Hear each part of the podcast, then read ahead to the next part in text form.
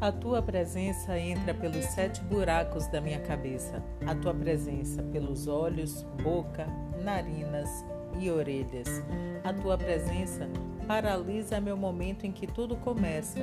A tua presença desintegra e atualiza minha presença. A tua presença. Esse trecho da música Tua Presença Morena de Caetano Veloso serve para ilustrar a formatação das percepções que o receptor projeta em cima de um conteúdo que o atinge. O consumidor irá absorver as mensagens publicitárias da mesma forma que está posto na música, pelos cinco sentidos: audição, paladar, olfato, visão e o tato. O tato espalhado por todo o corpo humano, não exclusivamente na mão, como nos ocorre sempre.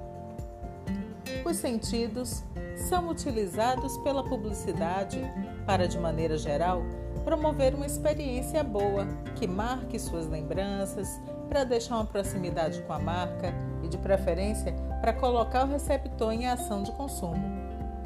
A mensagem publicitária vai tentar estabelecer um vínculo entre o possível consumidor e uma marca, provocando-o a partir da mensagem que está sendo transmitida por uma sensação para ocasionar identificação e finalização.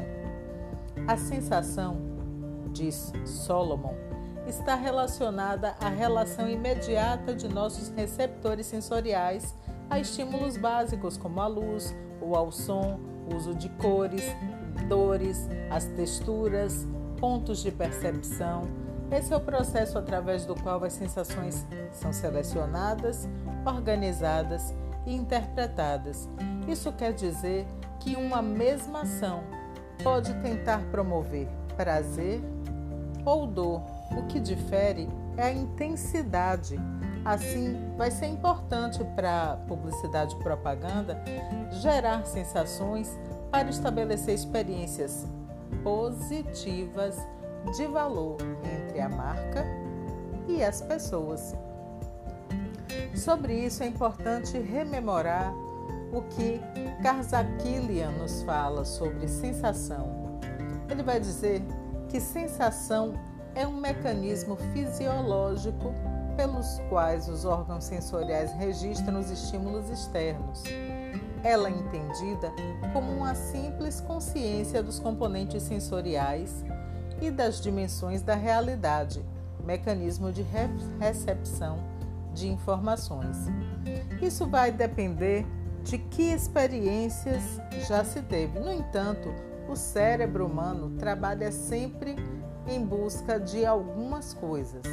Uma, gastar o mínimo de energia possível a segunda coisa que é sempre foco do cérebro humano é diminuir dor e aumentar prazer. Nessa perspectiva, a gente tem uma série de coisas guardadas na nossa memória, nas nossas percepções no corpo, que vão sempre nos remontar a se você teve uma experiência ruim com alguma coisa, ao se aproximar de uma sensação próxima àquela, é possível que você entre em alerta por já ter vivenciado uma situação de registro negativo. O que a publicidade quer é, ao contrário disso, frisar os estímulos de percepção positiva.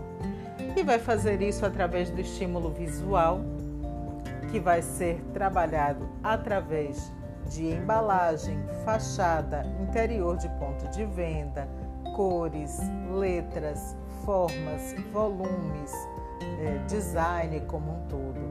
O olfato, que é alguma das nossas reações mais primais, enfocam aí sensações boas ou más.